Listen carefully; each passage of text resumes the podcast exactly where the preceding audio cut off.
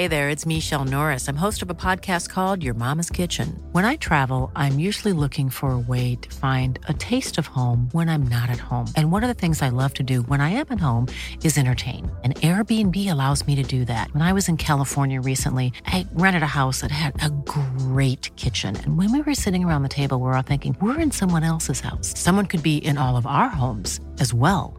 If you have a home, but you're not always at home, you have an Airbnb.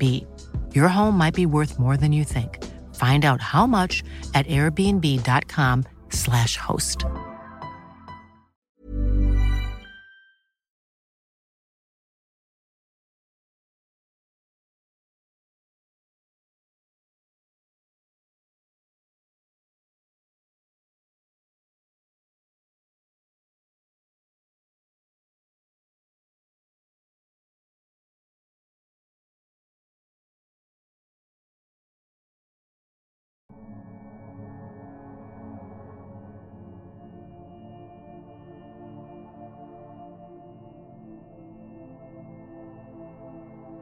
Mi pacto, una historia basada en la experiencia de Valentín, escrito y adaptado por Tenebris para relatos de horror.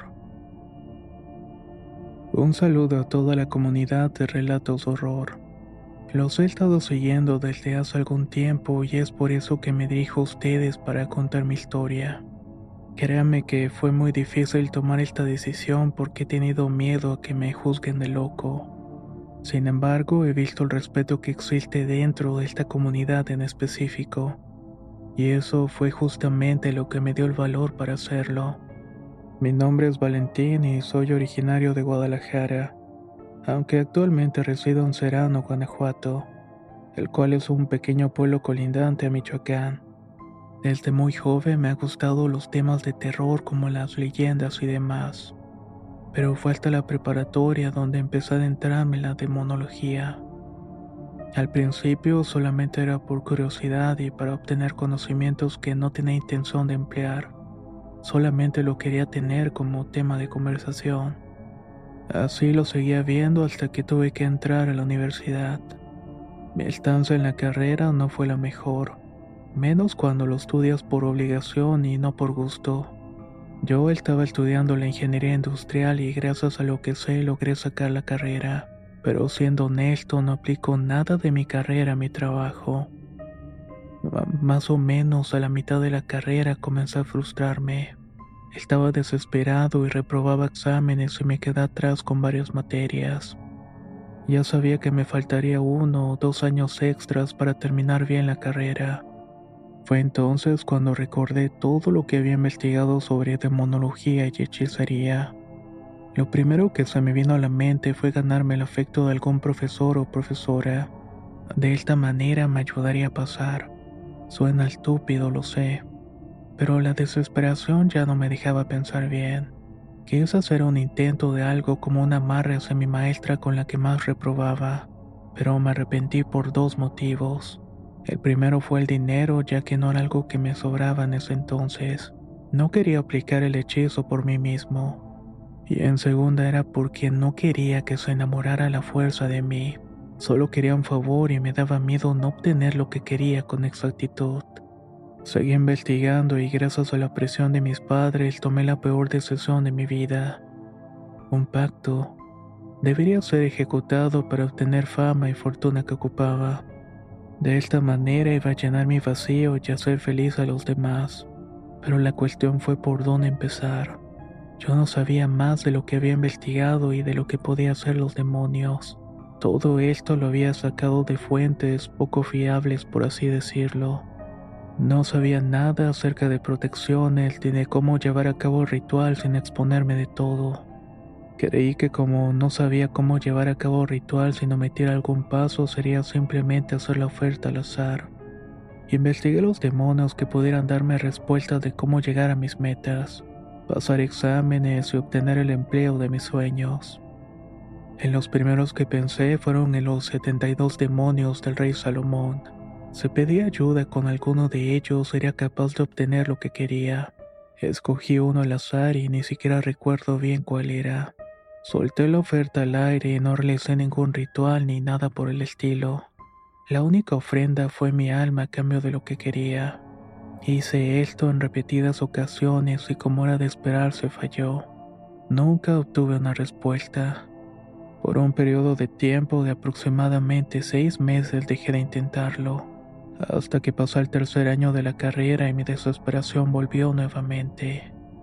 Ahora tenía materias todavía más complicadas, y por más que me esforzaba no podía con ellas.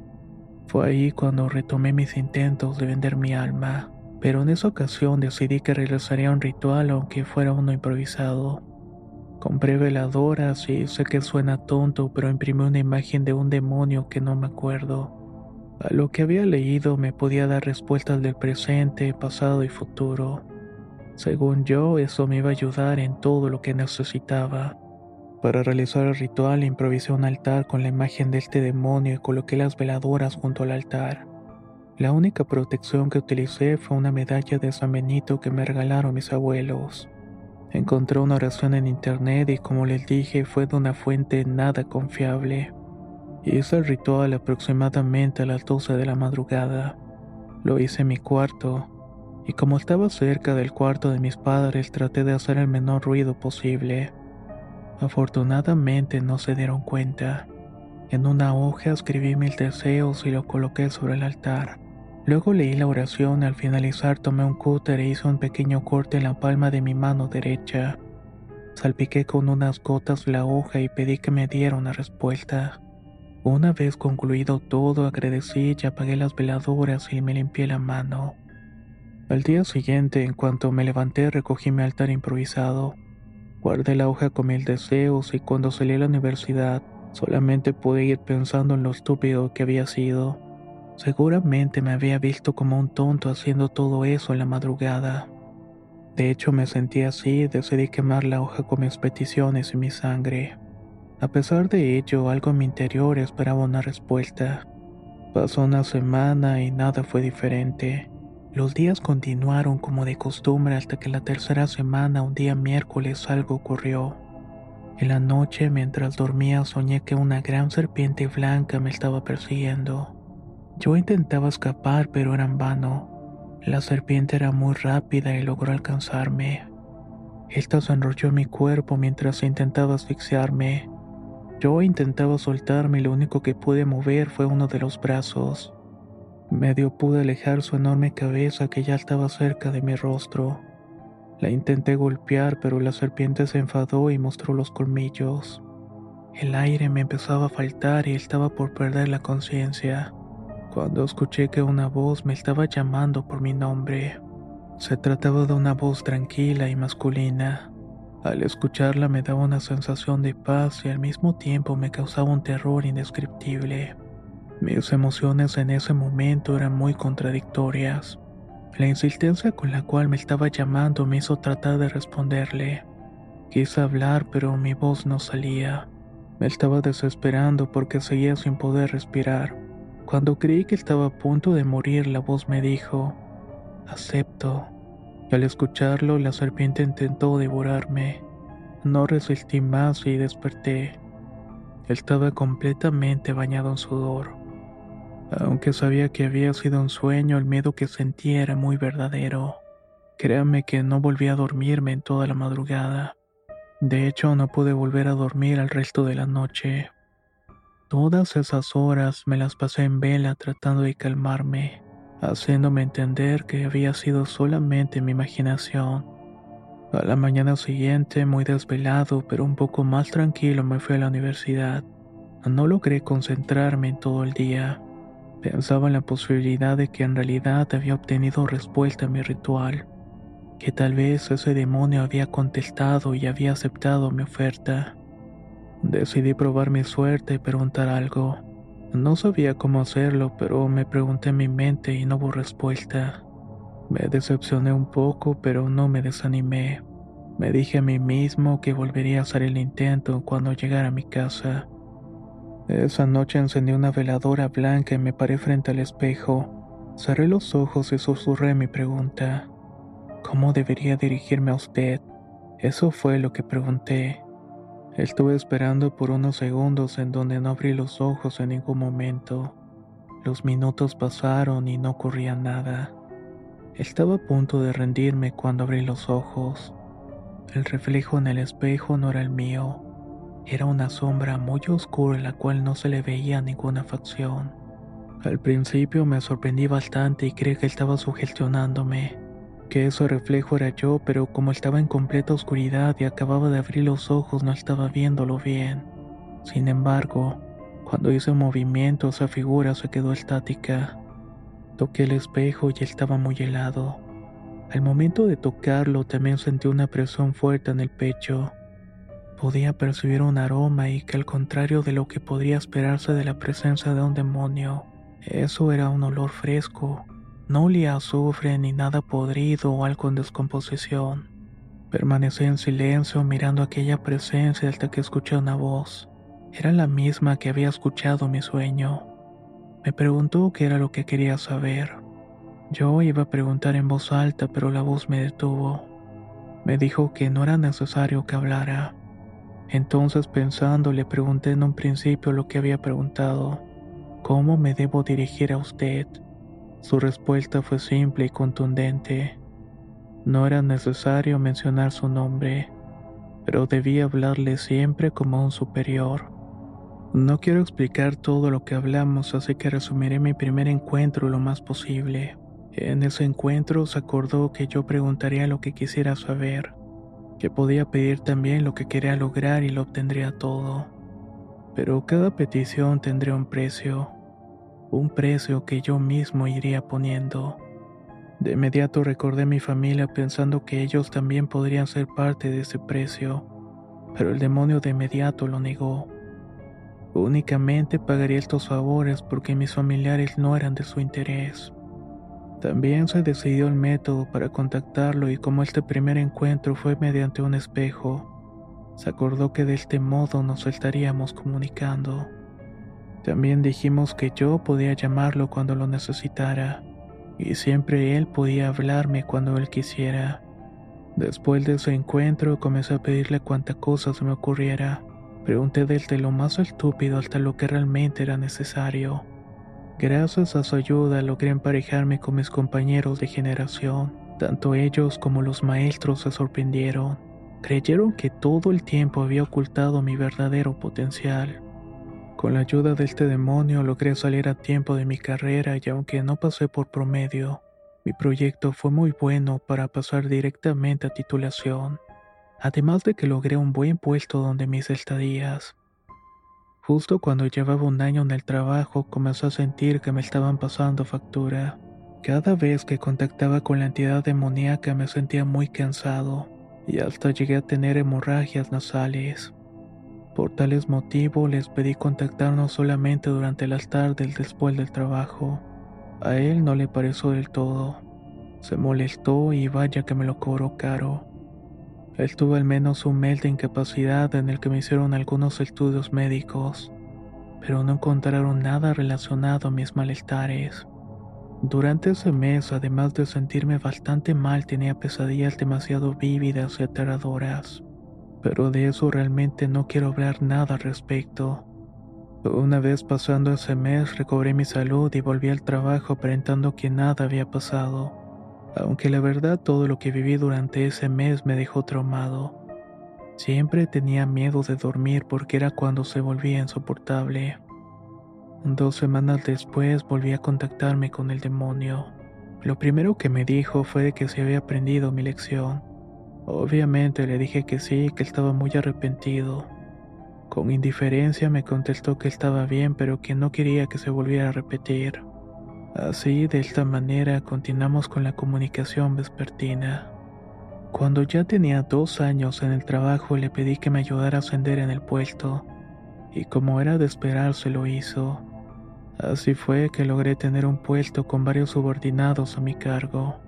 Mi siguiente meta fue sentar cabeza, aunque para esto solo le preguntaba cosas tal vez irrelevantes como qué podía hacer para que la pareja durara tranquila.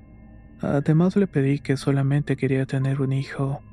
Con su ayuda pude encontrar una chica que cumplía todas mis expectativas, y a los pocos meses de conocerla nos casamos. Para esto ya tenía casa con todo lo necesario para una familia de tres, aunque todavía fuéramos únicamente dos. No alargaré nada con mi vida marital, solo puedo decir que todo iba perfecto. Ella jamás notó nada raro por al menos tres años, hasta que todas peticiones que hacía pasaban factura de un modo cada vez más y más fuerte. Mi esposa creyó que era por el estrés del trabajo, así que me pidió irnos de vacaciones. Después de todo, aún no teníamos hijos. Creo que su plan era quedar embarazada, por lo que pedí ir a una playa.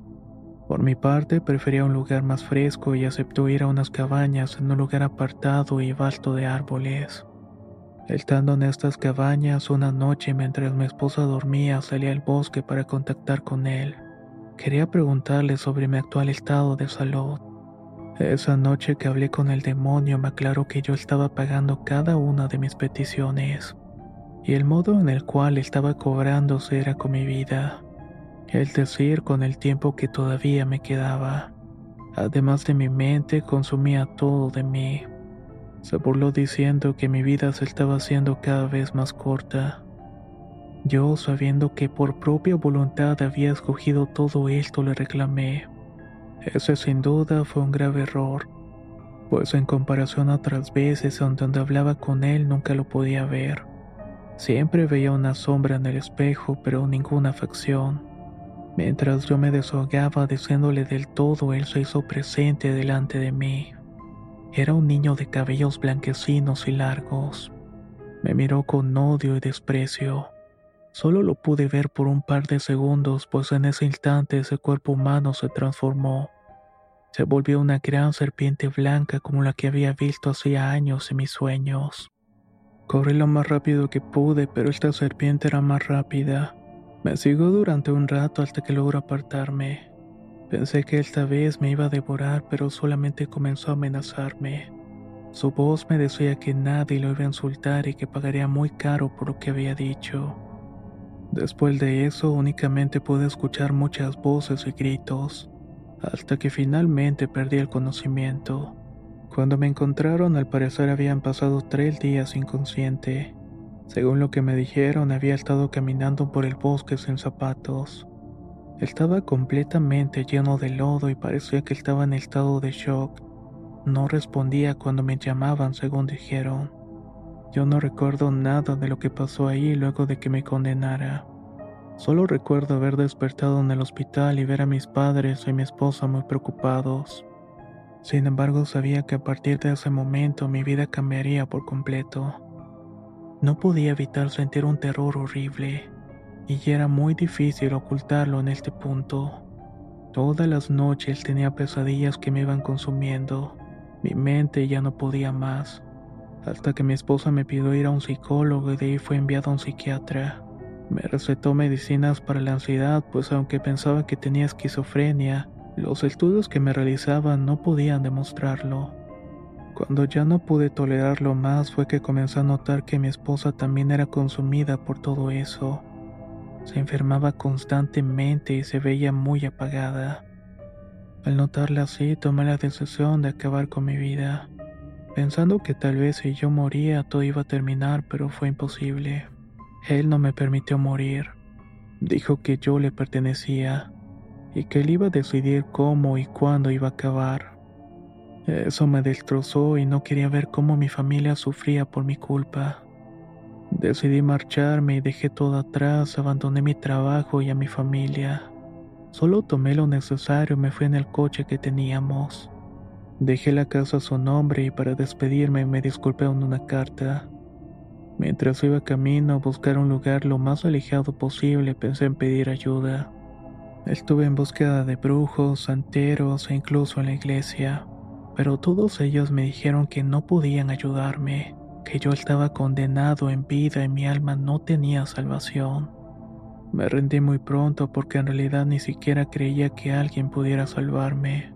Cuando empecé a quedarme sin recursos, me instalé en este pequeño pueblo de Guanajuato donde actualmente vivo. Cada día me siento peor. Seguir viviendo es un tormento y no sé cómo está mi familia. Pero tampoco quiero contactarlos porque de alguna manera, de esta manera, los mantengo salvo. Sé que este tormento se terminará pronto, pero después de la muerte mis tormentos y sufrimientos serán para toda la eternidad. Agradezco mucho que me escucharan lo desgraciada que ha sido mi vida hasta el día de hoy. Solo quería que alguien supiera mi historia. Valoren su vida, su libertad y agradezcan incluso por la pobreza o los fracasos, porque hay derrotas que suman más de lo que puede aportar un triunfo.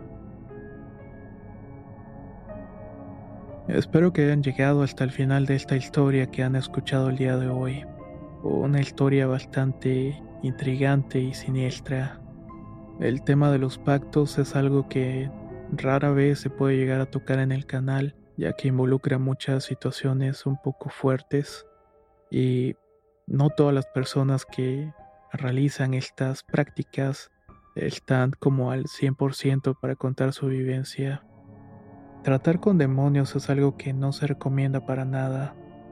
Las personas que tratan con ellos, que son ocultistas, están sumamente preparadas y hasta eso, en sus prácticas, las cosas pueden llegar a salir mal.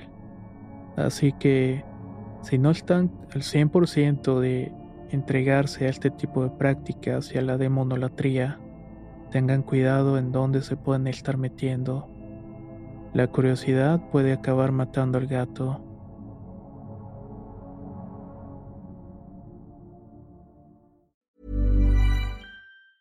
Planning for your next trip? Elevate your travel style with Quince. Quince has all the jet setting essentials you'll want for your next getaway, like European linen, premium luggage options, buttery soft Italian leather bags, and so much more. And is all priced at 50 to 80% less than similar brands. Plus, Quince only works with factories that use safe and ethical manufacturing practices.